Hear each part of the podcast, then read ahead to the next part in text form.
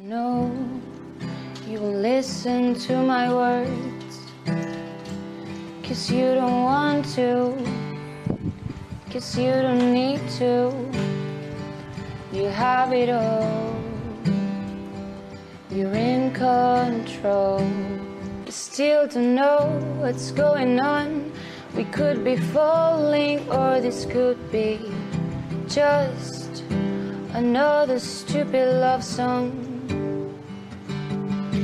As the clocks keep turning, we're still pretending it's all part of the game.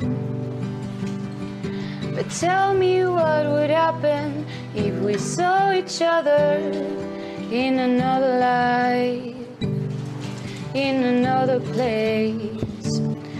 Would it hurt? Maybe not. Maybe we would just forget the little pieces that we kept hiding in our minds.